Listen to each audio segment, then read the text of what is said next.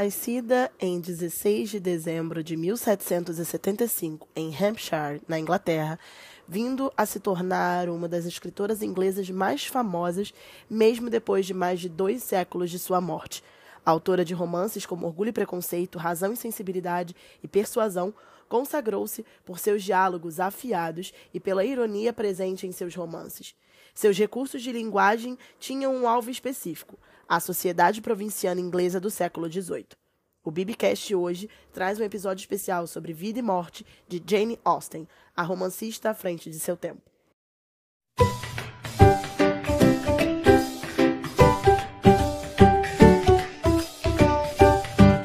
Fala galera, Bia Maia por aqui. Esse é o Bibicast, o seu podcast literário aqui do Spotify, sua fonte inesgotável de boas indicações de livros e de assuntos do universo da literatura. E hoje o episódio é especial porque eu vou falar de mais uma personalidade histórica bem conhecida e bem famosa, que é a escritora Jane Austen, uma das maiores escritoras inglesas de todos os tempos e mais de passados de dois séculos da sua morte.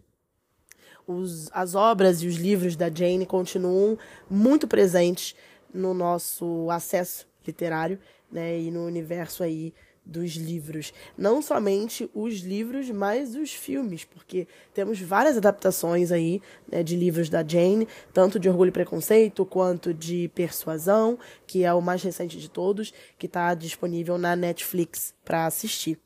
É, e hoje eu vou falar um pouquinho da vida da Jane, como ela foi, quem ela foi, como era o convívio familiar da Jane e um pouco mais sobre a sua morte, que não é muito divulgada nem muito falada nos tabloides aí da literatura. Bom, gente, como eu falei, a Jane nasceu em Hampshire, na Inglaterra, né? Ela era filha de um reverendo, George Austen, eu não sabia disso, e de Cassandra Austen. Ela foi a segunda mulher dentre sete irmãos, e quando ela completou oito anos, ela foi enviada para o internato, junto da irmã dela, Cassandra, que era grande amiga dela da vida toda, e elas foram para receber aquela educação formal, né, de principalmente naquela época, né, século XVIII, de serem a moça perfeita para o casamento, essas coisas todas.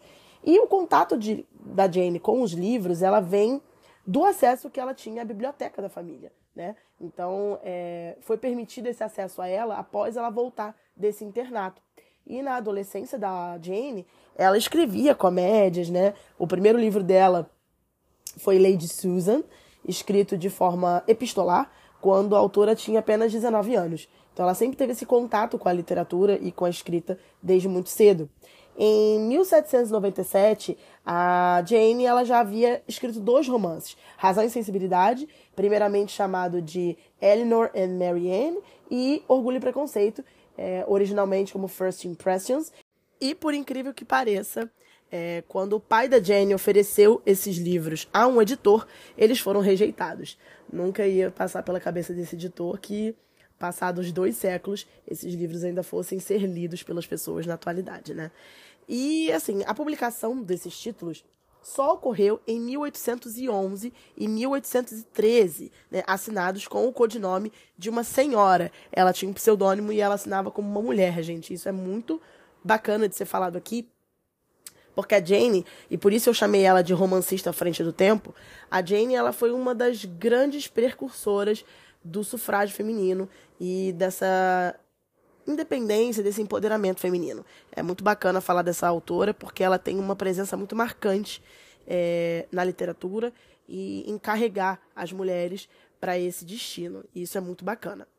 É, a Jane ela também é autora de Emma, Mansfield Park e A Abadia de Northanger, romances nos quais ela buscava retratar a sociedade da época e a busca da mulher pelo melhor casamento possível, como única forma de ascender socialmente. E era o que era retratado naquela época mesmo. Os séculos 18 e 19 é, existia muito isso de ah, a mulher tem que achar o par perfeito para casar, o filho do nobre mais importante, né? Tudo era uma questão de negócios entre famílias, e a Jane gostava muito de trazer isso para os livros dela, uma forma de criticar mesmo aquilo que ela tanto abominava. As aparências são apresentadas pelos diálogos e pelas contradições dos personagens, né, em um texto com muita ironia. Se você parar para ler Orgulho e Preconceito, você vê aí uma troca de farpas entre os protagonistas, mesmo que depois eles acabem reconhecendo que se amam, né? O famoso Darcy e a Elizabeth, né? Então a gente tem aí muita ironia nos textos da Jane, justamente porque ela era contra esse regime de é, impor é, um casamento como felicidade para a mulher. E quando eu falo que a escrita da Jane tem essa ironia, justamente porque ela não concorda em como é levado a ideia do casamento na sociedade britânica daquela época, é porque a proximidade dos textos com a vida dela levam a praticamente você fazer uma leitura autobiográfica da obra da Jane Austen. E mesmo nunca tendo se casado, é, a grande maioria dos historiadores acreditam que a Jane teve uns namoradinhos ali e acolá, né? Quando jovem, ela chegou a aceitar um pedido de casamento, mas ela fugiu, né? Então a Jane era muito rebelde. É... Quando, quando o pai da Jane faleceu em 1805, ela e a mãe e a irmã acabaram ah, dependendo dos homens da família, né? Como naquela época do século XIX existia muito isso, né? De que filhas e esposa não herdavam bens do, do marido falecido, né? Elas tinham que ser sustentadas pelo próximo homem da linhagem da família. E aí começaram a morar com o irmão dela, Frank, e a esposa em Southampton. Até que, em 1809, Edward, o outro irmão da autora, lhes ofereceu uma casa em Shotton. Né? Dois anos depois, em 1811, a Jane publicou o romance Razão e Sensibilidade. É, como eu falei, a autora não revelou seu nome.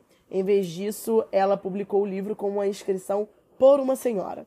A Jane ela tinha esse pseudônimozinho e em, por volta de 1815 é, ela já tinha alguns livros publicados, porém ela ainda não assinava as suas obras.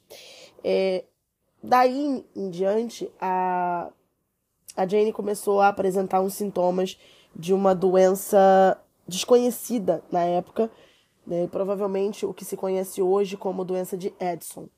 Assim, ela busca tratamento médico em 24 de maio de 1817, dois anos depois do auge dos seus livros publicados. E ela e a irmã se mudaram para Winchester, onde a autora morreu em 18 de julho de 1817, aos 41 anos de idade. O que eu acho mais interessante na história da Jane é que ela teve o apoio incondicional da família, do pai, dos irmãos, é, mesmo com uma sociedade tão excludente, em que sempre tentava colocar a mulher abaixo do homem de alguma forma. E, e é muito interessante ver a luta dessa mulher para chegar onde ela chegou e hoje, até hoje, ela ser lembrada e agraciada pelo tanto de leitores que consomem as suas obras. A única obra não terminada da Jane foi Sanditon, que acabou virando uma adaptação da Globoplay. É, já tem duas temporadas e assim, eu acho que se fosse um livro para ser terminado, seria excelente. A série é muito boa, eu recomendo com certeza vocês a pararem um tempinho para assistir, principalmente para quem gosta de romances históricos ou romances de época.